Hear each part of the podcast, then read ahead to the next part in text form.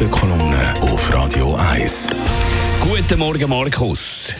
Guten Morgen miteinander. Ein paar Gedanken von dir nach dem WEF. Genau, das WEF 2024 ist geschieden. Was hat die Veranstaltung erreicht? Nicht von Bedeutung. Schlimmer noch, es herrscht eine grosse Ungewissheit bei allen Themen, die in Davos im Vordergrund gestanden sind. Klarheit gibt es keine Lösungen, erst recht nicht. Das liegt aber nicht am WEF, sondern hauptsächlich an den Themen selber. Das dominierende Thema am WEF ist die Zukunft von der künstlichen Intelligenz. Gewesen. Der Superstar in Davos ist der Sam Altman, gewesen, der CEO von OpenAI. Das ist das Unternehmen hinter ChatGPT.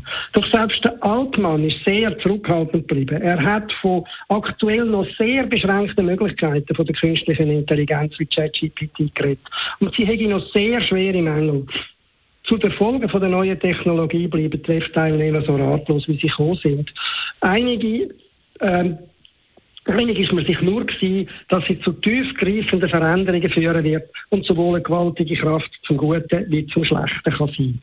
Grundsätzlich einig ist man sich beim zweiten Thema auch gewesen, der geopolitischen Lage. Wir befinden uns in einer Zeitwende. Die Weltordnung ist aus der Fuge geraten und die Lage ist aktuell so gefährlich wie schon lange nicht mehr. So die dominierenden Meinungen, wie sie auch bei vielen Spitzenpolitikern durchtönt haben.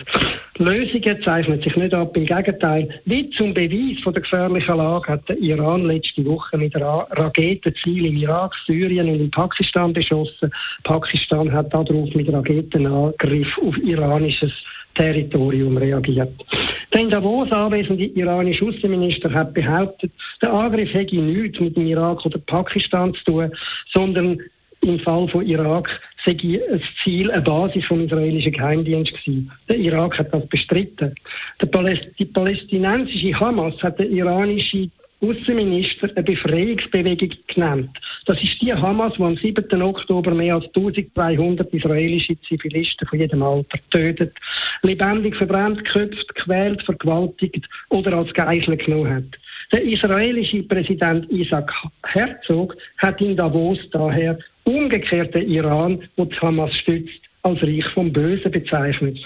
Für Entspannung hat Davos da nicht können sorgen. Alles deutet auf eine weitere Eskalation hin.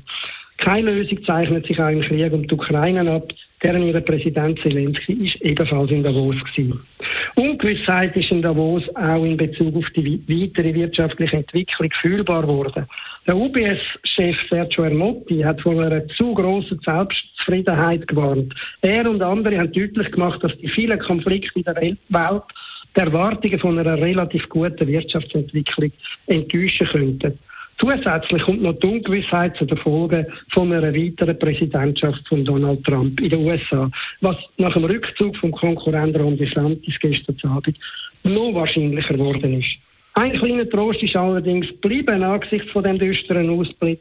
Immer wieder ist zu hören gewesen, dass sich das WEF bisher schlecht geeignet hätte, um Entwicklungen von der Zukunft zu prognostizieren. Danke vielmals, Markus Diemeyer, Chefredakteur von der Handelszeitung. Seine Kolumne gibt es zum Nachlesen bei uns im Netz auf radio1.ch. Die Morgenkolumne auf Radio 1.